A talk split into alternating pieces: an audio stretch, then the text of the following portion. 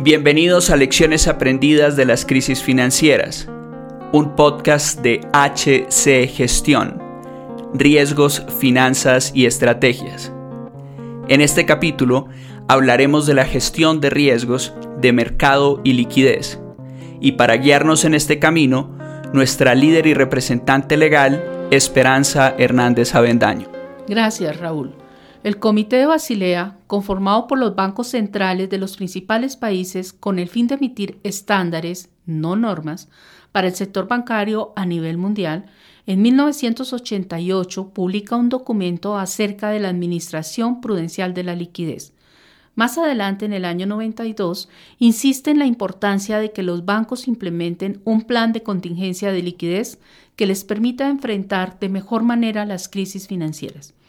En el 99 y ante la crisis asiática, el comité identifica la necesidad de gestionar el riesgo de liquidez del y de mercado en el año 2000. Publica el estándar sobre administración del riesgo de liquidez. Después de la crisis subprime de 2007, el comité publica la metodología estándar para el cálculo de los indicadores de liquidez, uno de corto plazo, denominado cobertura de liquidez a 30 días, y otro de mediano y largo plazo, denominado coeficiente de fondeo estable neto. Desde el 2010 y hasta la fecha, en los estándares de Basilea no se exige a los bancos capital por riesgo de liquidez. En Colombia, desde 1995, la entonces Superintendencia Bancaria expide la norma sobre gestión de activos y pasivos GAP para determinar el valor de la exposición por riesgo de liquidez en los establecimientos de crédito. Antes de la crisis del 99, esta misma superintendencia a raíz de la crisis, desarrolla la metodología para la valoración del riesgo de mercado en la cual incluye el GAP por riesgo de liquidez de forma tal que a partir de 2001 y hasta el 2006 los establecimientos de crédito deberían determinar el valor en riesgo por riesgo de mercado siguiendo el estándar de Basilea II, adaptando a las características propias al mercado colombiano y colocando capital por dicho valor. En la actual coyuntura de altas tasas de interés, resulta relevante la gestión de estos dos riesgos, de mercado y de liquidez. Y para ilustrar sobre sus características, nos acompaña nuestra consultora asociada en HC Gestión, experta en este tema, María Fernanda Rojas Villarreal. Estará de la mano de nuestro comunicador Raúl Díaz Ochoa. Gracias, Esperanza. Bienvenida, María Fernanda. Gracias, Raúl. Es un gusto compartir este podcast contigo y con Esperanza. Luego de la introducción que nos ha dado nuestra representante legal, empecemos por los fundamentos. ¿Qué es eso del riesgo de mercado y el riesgo de liquidez? Mira Raúl, cuando hablamos de riesgo de mercado, hablamos de las posibles pérdidas que uno puede tener por cambios que se dan en las tasas de cambio, en las tasas de interés, en los precios de los commodities y de los índices bursátiles. Es decir, eso quiere decir si tú tienes un portafolio, cómo te afecta, si ganas o pierdes con los movimientos que hay en el mercado. Ahora, cuando ya nos focalizamos en hablar de riesgo de liquidez, podemos mirarlo desde dos ópticas. Primero, el riesgo de liquidez de fondeo. Ese riesgo de liquidez de fondeo está relacionado con la capacidad que tiene uno para cumplir con esos flujos de caja esperados, inesperados, presentes o futuros sin afectar la continuidad del negocio y sin generar impactos negativos en los resultados financieros. ¿Eso qué quiere decir para que lo tengamos claro? Es si tú tienes la capacidad de cumplir tus obligaciones sin demeritar el negocio mismo, es decir, que pueda seguir funcionando. La segunda óptica es cuando hablamos de riesgo de liquidez del mercado. Muchas veces uno tiene que tener unos colchones de liquidez y unas inversiones eh, y tiene posiciones financieras que debe liquidar en algún momento en el mercado cuando necesita dinero y necesita recursos. Ese riesgo de liquidez de mercado se da es cuando no puedes liquidar de forma adecuada. ¿Eso qué significa? Que no hay profundidad en el mercado, que falta liquidez, pero eso es algo a lo que está sujeto cualquier entidad o cualquier persona que tiene un portafolio. Habiendo entendido las diferencias entre estos riesgos, ¿cómo aterrizamos esto a lo que se presentó en las crisis de 1999, 2007 y 2020? ¿Qué elementos se presentaron? La crisis de 2007, a diferencia de la crisis de 1999, se originó en los países o mercados financieros de países desarrollados, tanto en Europa como en Estados Unidos.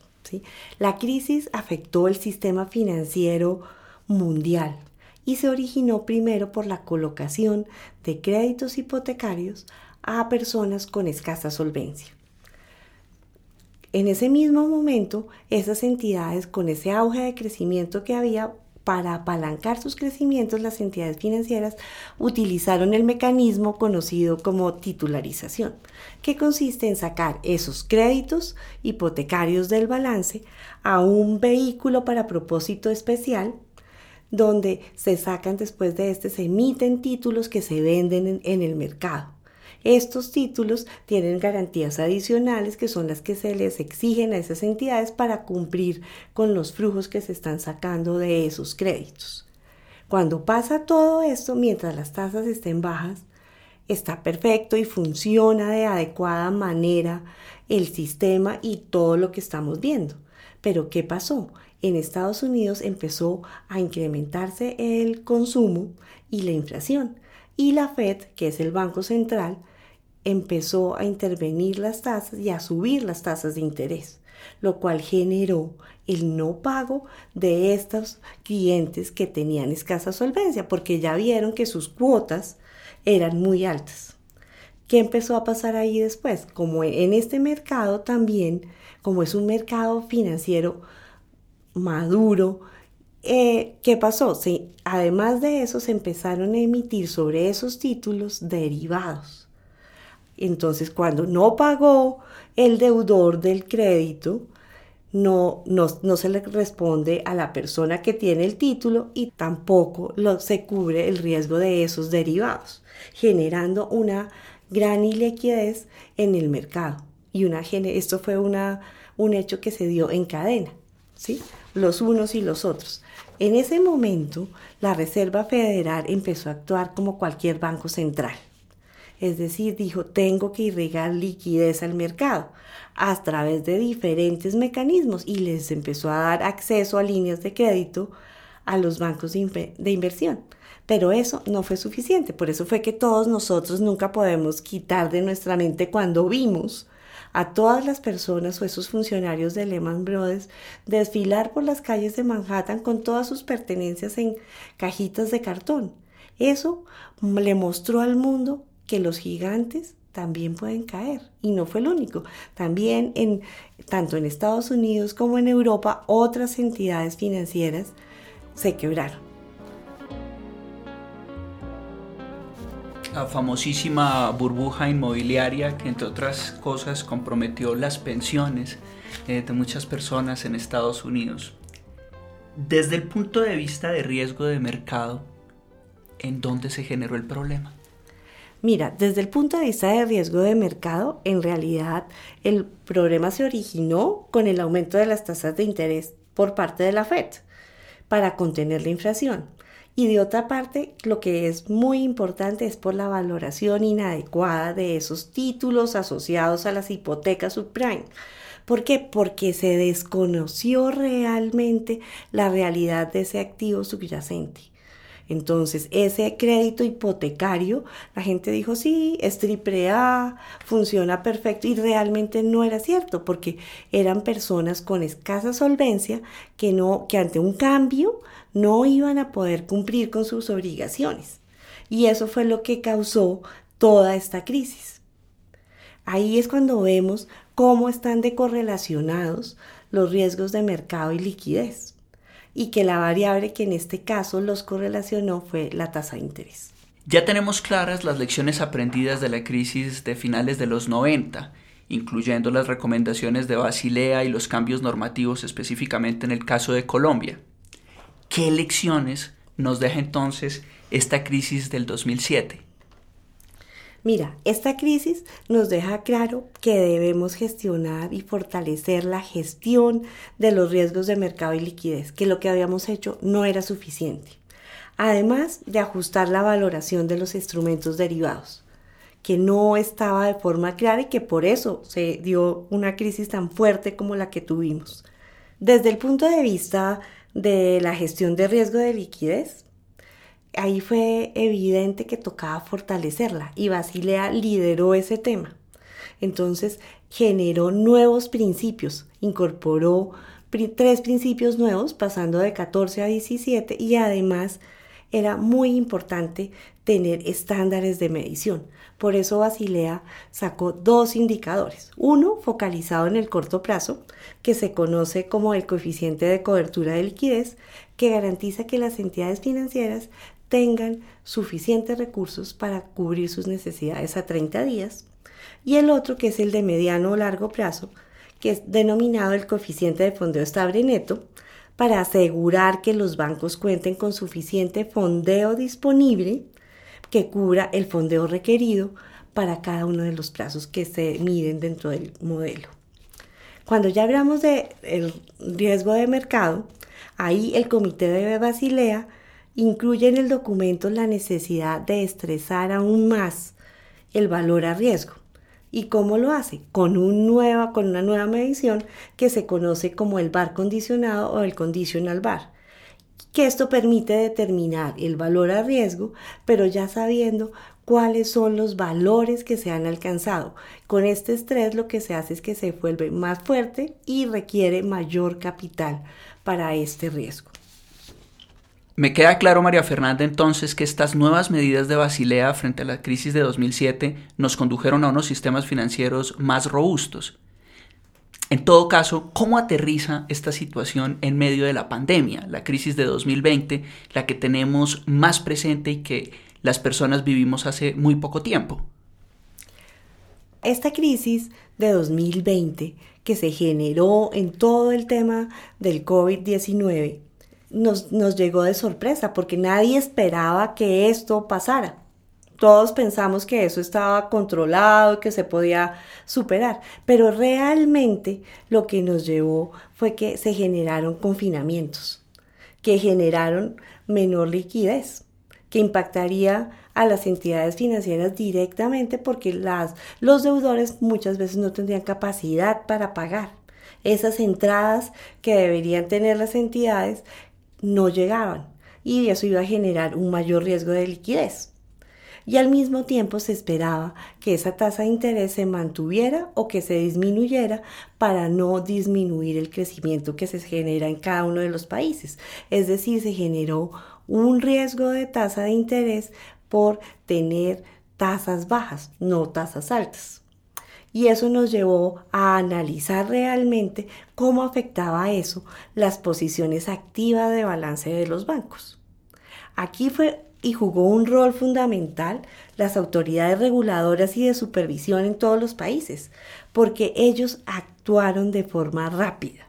Sacaron normas sobre alivios financieros para los deudores con el fin de mantener la liquidez hasta donde fuera posible y a través de los bancos centrales implementaron mecanismos que garantizaran liquidez en el mercado para que todas esas entidades financieras pudieran seguir funcionando. Como bien lo dijimos, eh, las, lo que, los estándares y todo lo que se había venido trabajando funcionó de forma perfecta. Específicamente, María Fernanda, ¿Cómo se impactaron los riesgos de mercado y liquidez durante este periodo de pandemia? Bueno, en materia de riesgo de mercado, lo primero que tenemos que ver es que hubo una parálisis en la producción y eso generó cambios en los precios de las materias primas, cuya distribución también se vio restringida y por lo tanto los precios se incrementaron. Con relación a las tasas de interés, como vimos, se mantuvieron bajas, pero esto también afectó las posiciones del libro bancario, que son las que son distintas del libro de tesorería. Cuando hablamos ya de entidades del sector real, es decir, empresas industriales y comerciales, igualmente los flujos de entrada de recursos de ellas se vieron impactados negativamente por los confinamientos y la reducción de la producción. No pudieron vender. Esto incrementó su riesgo de liquidez. Aquí los gobiernos actuaron de forma rápida y generaron apoyos. ¿Para qué? Con el fin de preservar los empleos formales y no generar y ahondar y profundizar la crisis. Cuando hablamos y nos referimos al sector financiero, en el sector financiero, ante la posibilidad de los retiros de los depósitos de los establecimientos de crédito, los, los, supervisores exigieron seguimiento continuo y permanente a la situación de liquidez de todas las entidades financieras. Y Obviamente, esto nos llevó a que teníamos que hacer transmisiones diarias de la posición de liquidez de todas las entidades. ¿Para qué? Para tener un control de cómo estaba funcionando. Además de eso, se mejoraron y se fortalecieron los planes de contingencia de liquidez. En el caso particular colombiano, los pagarés se desmaterializaron. ¿Para qué? Para facilitar llegar al Banco de la República como prestamista de última instancia. Y esta es una situación que todos sabemos, ninguna entidad financiera quiere llegar a este punto.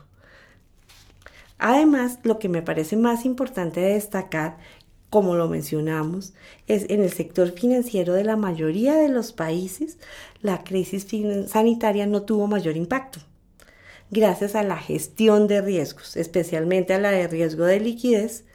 De hecho, contrario a lo esperado, se presentó un periodo de liquidez y las entidades tuvieron que decidir entre invertir a tasas bajas o empezar a darle movimiento al crédito a clientes preferenciales, esos clientes que ellos decían eran sus mejores clientes y sobre los cuales habría menos riesgo de crédito.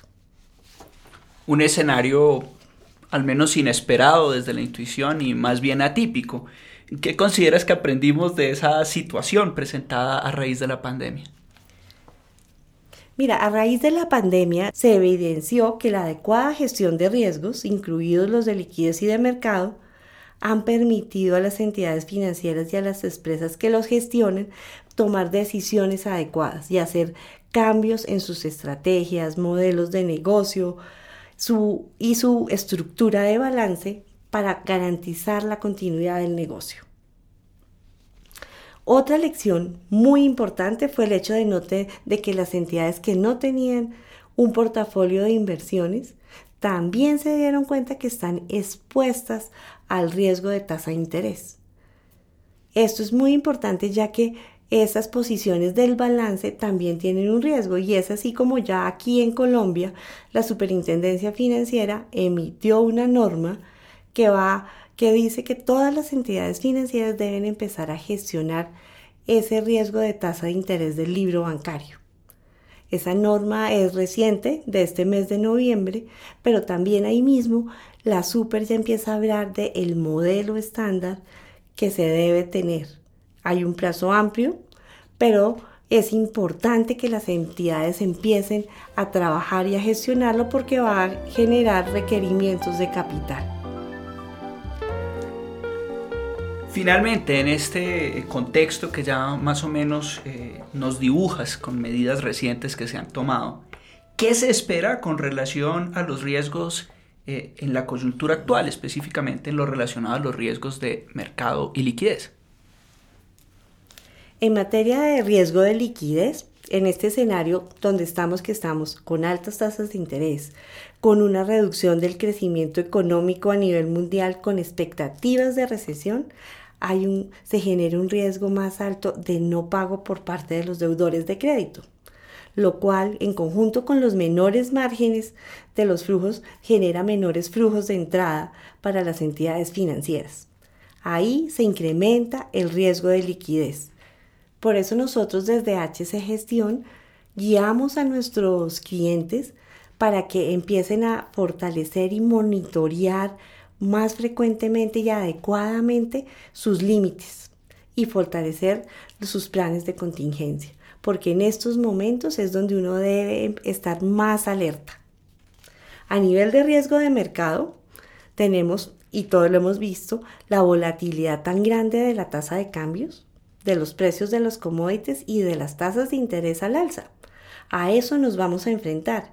Y para las entidades financieras esto tiene un impacto directo en el riesgo de tasa de interés del libro bancario, ya que en nuestro sistema financiero la duración de los activos es mucho más larga que la duración de los pasivos y el reprecio del pasivo es mucho más rápido que el reprecio de los activos, lo que va a hacer que esa reducción se vaya a dar una reducción de los márgenes rápidamente y de las utilidades para las entidades.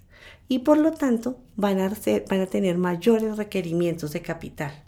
En este momento, ya con la nueva norma que expidió la Super, es muy importante que las entidades fortalezcan su estructura de balance, que, que, equiparen los plazos de reprecio entre los activos y los pasivos y que definan los límites que van a tener a nivel de apetito, tolerancia y capacidad para este riesgo con relación al patrimonio y al margen neto de intereses de las entidades. De esta manera, las entidades financieras van a poder gestionar de forma adecuada el riesgo de tasa de interés del libro bancario, que es el nuevo reto al cual se están enfrentando.